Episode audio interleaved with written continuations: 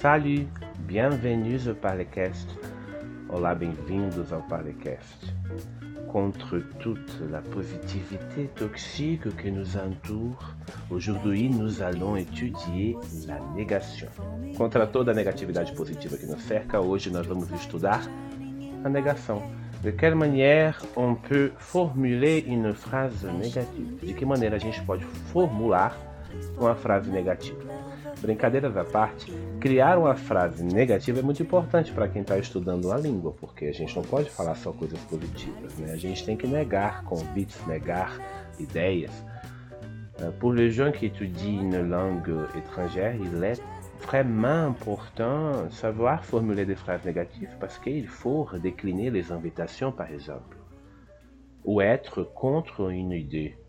Pour euh, formuler ce type de choses, ce type de phrases, il faut savoir les règles pour construire la negação. Em português, a negação ela é bastante simples. Para fazer uma frase negativa, basta que a gente coloque por regra um não. E esse não, ele vai vir sempre antes, também por regra, do verbo que a gente quer negar. Por exemplo, você vai viajar esse fim de ano? Não, eu não viajarei este ano. O não está ali pertinho do verbo que a gente quer negar, que é o verbo viajar, e antes dele. Não, eu não viajarei. Em português,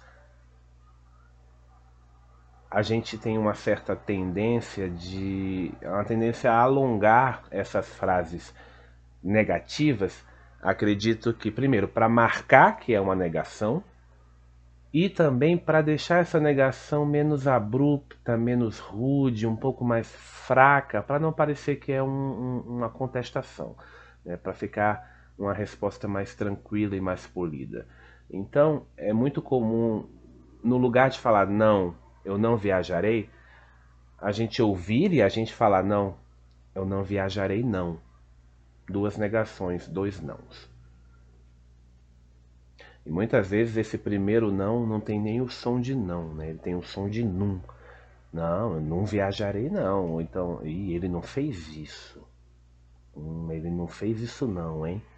Esse primeiro não fica com esse som de num escrita, quando a gente vai para a linguagem escrita, esse num volta a ser não. Em francês, a regra da negação ela é muito parecida. En français, la, la règle de la négation elle est très proche de la règle du portugais. La différence, c'est que pour faire la négation euh, simple en portugais, en français, on va utiliser l'expression ne pas Em francês, a regra da negação é muito próxima do português. A diferença é que em francês a, a fórmula ela tem o ne e o pas, que a gente ouve bastante. O ne, ele substitui o não do português. Le ne, il fait la substitution du não do português. Donc, j'ai dit que le non, que le non, il vient avant les verbes que nous voulons euh, faire la con, euh, contrarier. Donc, le ne, il vira aussi avant ce verbe que nous voulons contrarier. Se o ne faz, uh, se o ne substitui o não do português, ele vai vir no mesmo lugar do não do português, antes do verbo que a gente está contrariando. Então, nessa frase eu não viajarei, em francês, se o ne substitui o não, je ne voyagerai. D'accord? Eu não viajarei. Essa frase ela está perfeita, por exemplo, se a gente for ver uma linguagem escrita, um romance, um jornal, um poema. Je ne voyagerai, ponto. É possível na linguagem escrita. Mas, pela regra, como eu disse logo no começo, precisa ter o pá, né?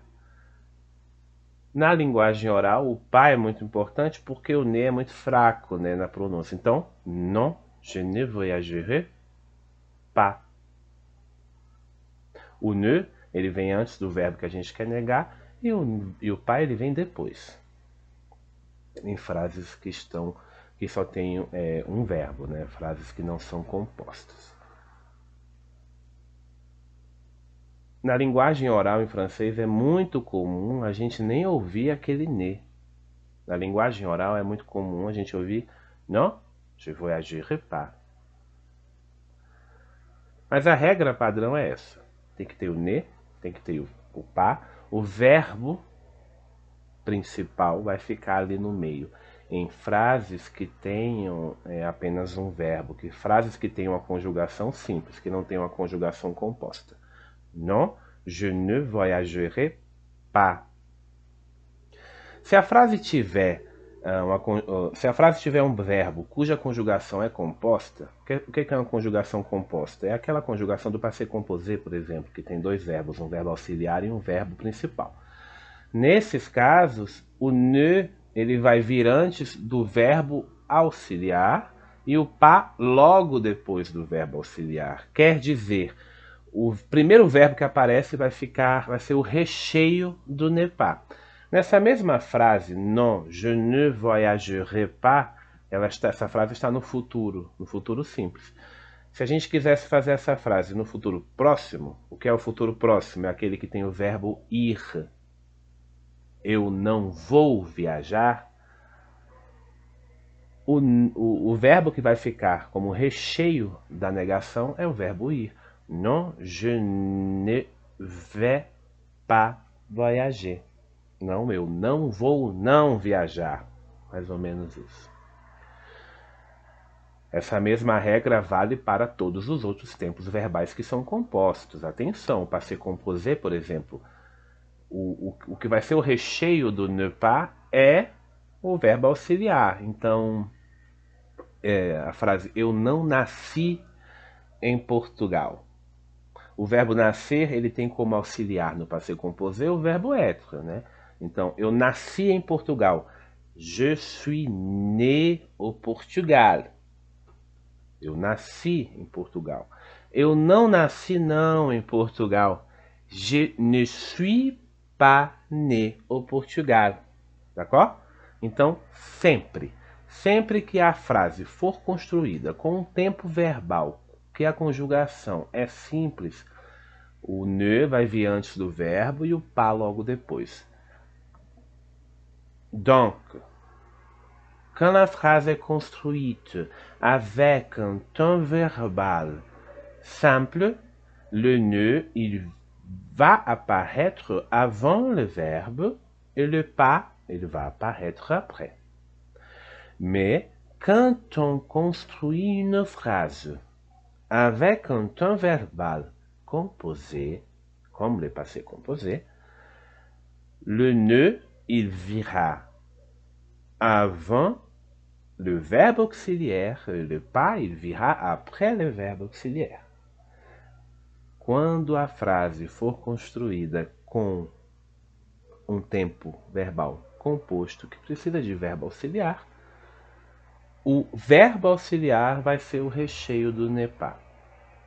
Isso vale não só para o passé composé, isso vale também para o condicional passé, isso vale para o mais que perfeito, porque são é, tempos verbais que têm sempre dois verbos, né? Então, um desses verbos é o verbo auxiliar. No no condicional passé, por exemplo, o verbo auxiliar segue a mesma regra do, do passé composé, né? Se o verbo demanda um auxiliar être no passé composé, ele vai demandar um auxiliar être também no condicional passé e o ne pas vai ficar ali pertinho do verbo auxiliar. Certo? Uma frase no passé composé que eu já disse com auxiliar être, je ne suis pas né, o Portugal. Para, o, para as frases cujo passé composé é feito com auxiliar avoir, isso parece um pouco mais complicado porque eu, por exemplo, eu não tenho eu não tinha um carro, né? Eu não tinha, não, eu não tive um carro, né? Passé composé. A frase afirmativa eu tive um carro é j'ai eu une voiture. Esse primeiro G aí é J apóstrofo AI, que é o verbo avoar, né? Apesar de ter o som muito próximo do je, do eu, o G que está ali é um. É o, é, eu tenho, né? J'ai eu une voiture, eu tive um carro. Eu não tive um carro. O ne pas, ele vai ter que ficar perto do verbo auxiliar, né? O verbo auxiliar vai ser o recheio do ne pas. Então, je n'ai pas eu une voiture. Para a primeira pessoa fica meio complicado, porque o E tem o mesmo som para a gente, muito próximo do E, mas vamos pensar que seja com outra, outra pessoa da conjugação. Por exemplo, o nu. Nós tivemos um carro azul. Nós tivemos um carro azul. Para se composer, nous avons eu une voiture bleue. Negação. Nous n'avons pas eu une voiture bleue. Nós não tivemos uma, um carro branco, azul. Certo? Aí, como o verbo auxiliar é maior, né? O avons, nous n'avons pas eu nós não tivemos. Importante. Contrariando tudo o que eu disse até agora, se o verbo ele não estar não tiver conjugado, o, o, a negação ela vai vir toda antes dele. Como assim? É muito comum a gente ver nos parques, por exemplo, ou então em lugares públicos, plaquinhas de proibições: não pisar na grama, não alimentar os animais, não entrar em, em um corredor, por exemplo. Todos esses verbos, não entrar, não pisar, não alimentar, estão no infinitivo. Nesses casos, o ne pas ele vai vir todo antes. Então, se você estiver andando por um hospital, se tu te promènes dans un hôpital. Il y a une porte, il y a un placard. Ne pas entrer. Você está andando pelo hospital, você vira, tem uma porta com uma placa. Não entrar. Ne pas entrer. Aí o ne pas vem todo antes. Isso é muito importante. Geralmente serve para proibições. Além do ne pas, que é o nosso não simples, existem outras formas de se fazer negações em francês e também são muito próximas uh, do português. Nós temos as expressões jamais, rien, personne. Jamais é jamais. Rien é nada. Personne, aí depende da frase, pode ser ninguém. Quando a gente usa é, o jamais em português, ele, ele, é, ele é sinônimo de nunca, né? Eu nunca eu nunca viajei para a China. Eu jamais viajei para a China. Em francês, ainda vai ter a necessidade do ne, mas se você utiliza o jamais, se você utiliza o rien, você não vai utilizar o pas. Entenderam? Não. Eu jamais viajei à China. Non, je n'ai jamais voyagé en Chine. O pas, ele some, ele é substituído pelo jamais. A mesma coisa é, ah, eu não comi nada hoje. Non, je n'ai pas mangé. Uh, desculpa. Non, je n'ai mangé rien aujourd'hui. Não, eu não comi nada hoje. Não há necessidade do pá. Então, são frases um pouco diferentes. Eu posso, se eu quero dizer que eu não comi hoje, eu não comi hoje. Je n'ai pas mangé aujourd'hui. Tudo bem. Eu não comi nada hoje. Non, je n'ai rien mangé aujourd'hui. O jamais e o rien eles vão ficar no mesmo lugar do Pá.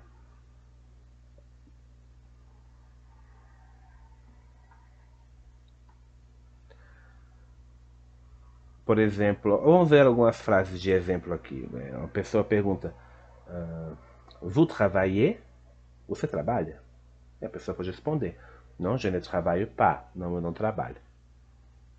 Mas se a pessoa pergunta assim: tu, tu, é, Vous travaillez? E você quer dizer que você não trabalha nunca? Você vai utilizar o jamais. Não, je ne travaille jamais. Je suis riche. Não, eu não trabalho nunca. Eu sou rico. O mais importante dessas negações com o jamais e com o rien é lembrar que quando você utiliza essas duas palavrinhas, você não vai utilizar o pas.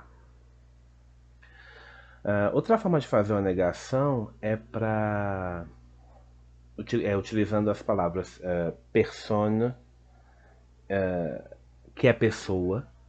Então, je suis une personne, eu sou uma pessoa. Agora, a gente pode usar a palavra pessoa, também esse persona, para fazer uma negação se ela tiver ali numa construção bastante específica. Por exemplo, eu saio de madrugada, vou, volto para casa e digo: não tem ninguém na rua. Ou então, estamos numa reunião e eu falo: ninguém fale nada. Né? Ninguém fala nada. Esse ninguém ele é substituído em francês pela palavra personne. Então eu vou dizer, uh, não tem ninguém na rua, il n'y a personne à la rue. Ou então, ninguém fala, personne ne parle. Então, personne pode ser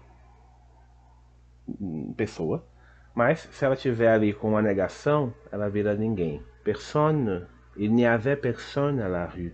Não tinha ninguém na rua. D'accord? Personne ne m'a aidé aujourd'hui. Ninguém me ajudou hoje. D'accord? Donc, la, négation en français, elle est simple, elle est facile et elle est proche du portugais. Le plus important, c'est de souvenir que le ne, il vient avant le verbe conjugué le pas, il vient après les verbes conjugués. Si le verbe est au infinitif, le ne pas il va apparaître avant les verbes au infinitif. Si la phrase est construite avec un temps verbal composé, le, le verbe auxiliaire il sera entre le ne et le pas. E, si on utilise les mots jamais ou rien, on va supprimer le mot pas.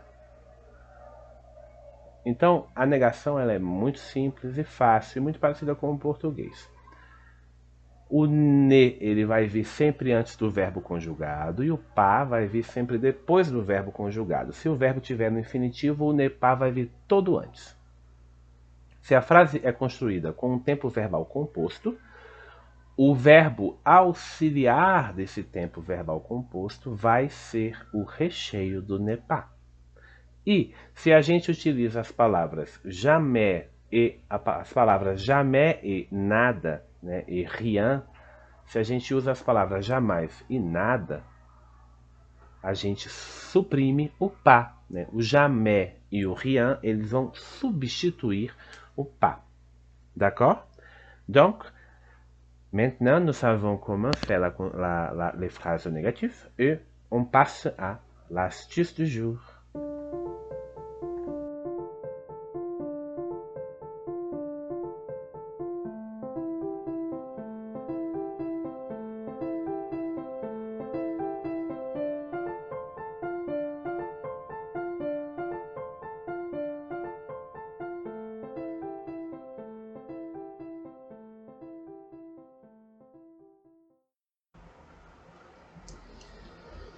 L'astuce du jour, c'est une œuvre littéraire qui a participé à la compétition du prix Goncourt 2020 en France et qui a participé aussi à la compétition du prix Goncourt Brésil 2020.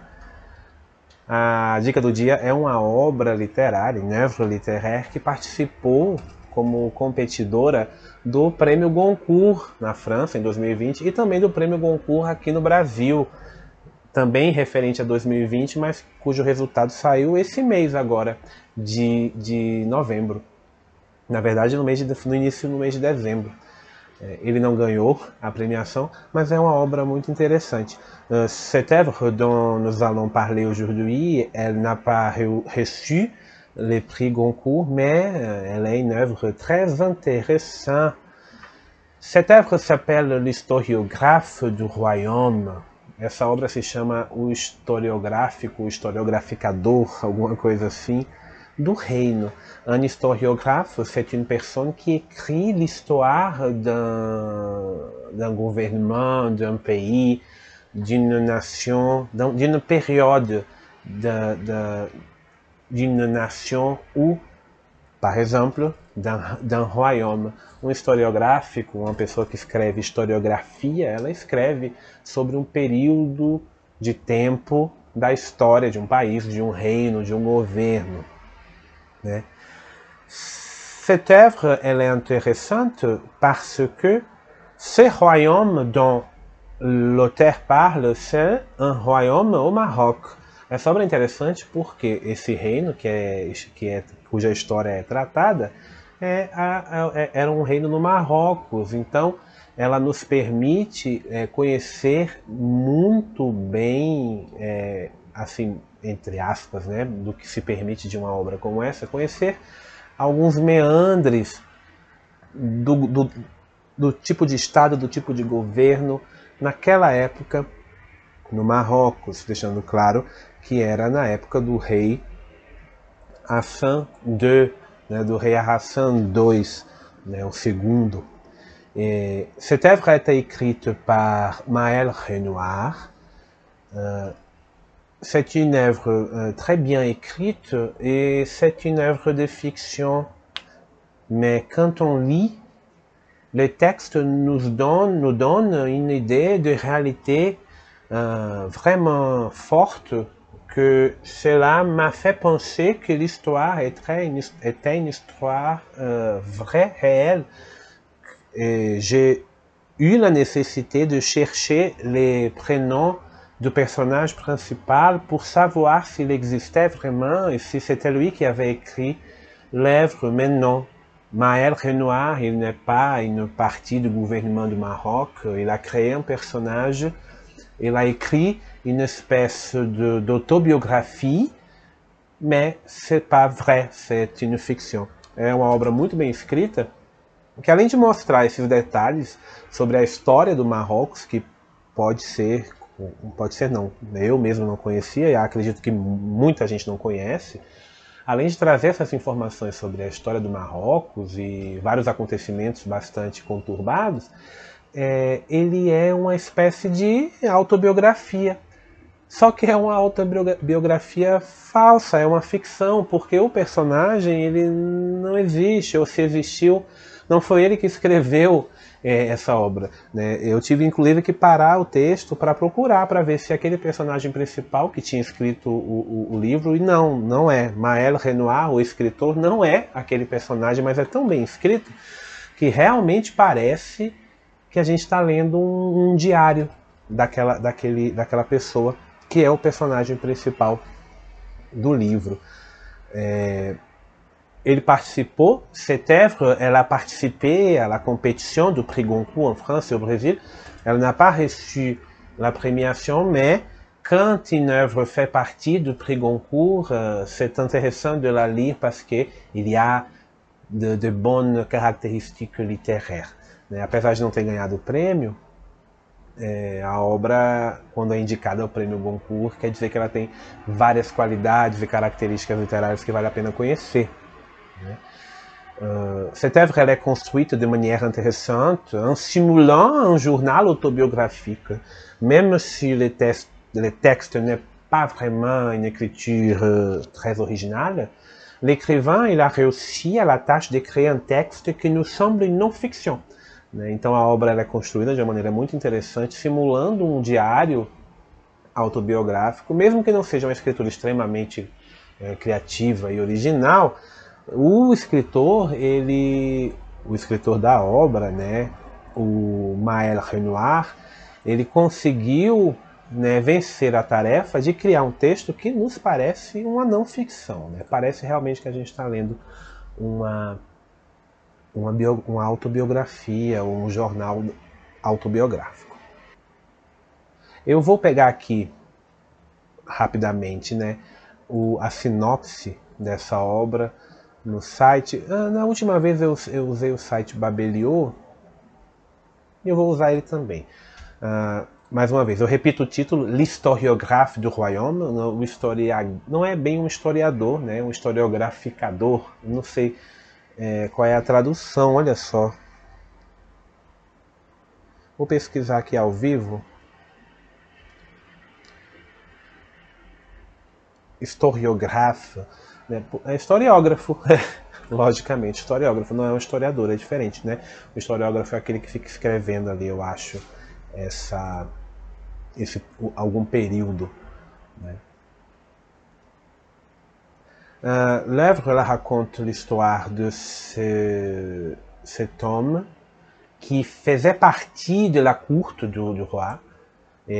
O livro conta a história desse homem que fazia parte da corte do, do futur roi, do futuro rei, du futur roi du Maroc. Il a étudié avec lui l'école. Ele estudou com o futuro rei na escola. E, quand le roi quand le futur roi devient le roi, il pense qu'il aura une place importante dans le gouvernement de ce nouveau roi. Né? O, o, o, personagem principal ele era relativamente próximo do rei, porque ele estudou junto com o rei na escola, e ele imagina que quando o rei, o futuro, esse futuro rei, se tornará rei, ele, o, o personagem principal, iria ter uma posição importante no governo. Mais cela ne se passe pas. Il est peut-être oublié par les rois et il est euh, envoyé à une partie du Maroc très distante pour faire quelque chose ou n'importe quoi et il se sent vraiment mal. Mas, apesar de todas essas expectativas, isso não acontece. Ele é meio que esquecido pelo, pelo novo rei e é mandado para uma parte distante do Marrocos para fazer uma, seja lá o que for, nada muito importante e se sente muito mal com isso, né? Como se seu destino estivesse realmente acabado. Uh, o resumo aqui do, do, site Babelio, ele cria algumas questões, mas né, a parte mais importante que eu achei, para resumir um pouquinho,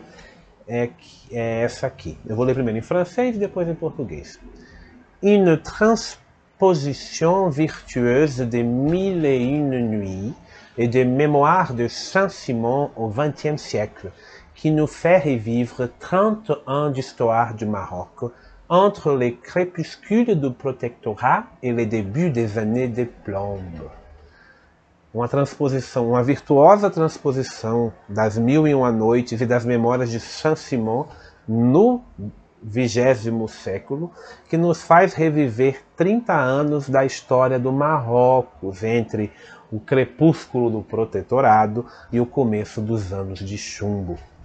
Donc, si vous voulez une œuvre avec une si vous voulez lire une œuvre avec une qualité littéraire intéressante, qui a participé aussi au prix Goncourt et qui raconte quelques histoires et qui nous montre quelques informations importantes à propos du Maroc, de l'histoire du Maroc.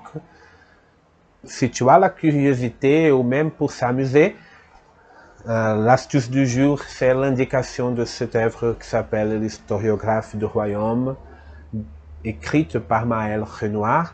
Euh, tu peux l'acheter sur Amazon, bien sûr sur Internet en français.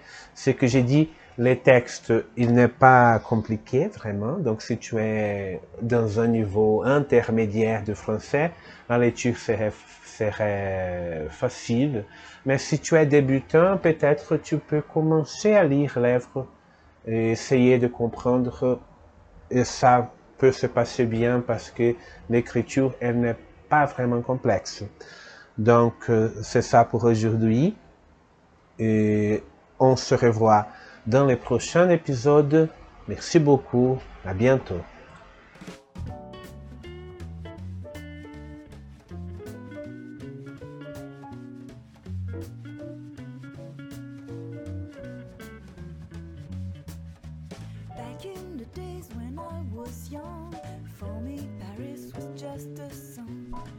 lights were shining. Yourself? Fashion and beauty everywhere. Place for romantic love affairs. Even if for me it's just a dream. The place isn't what it seems. Paris is singing out just happiness. Before I got there, my life was just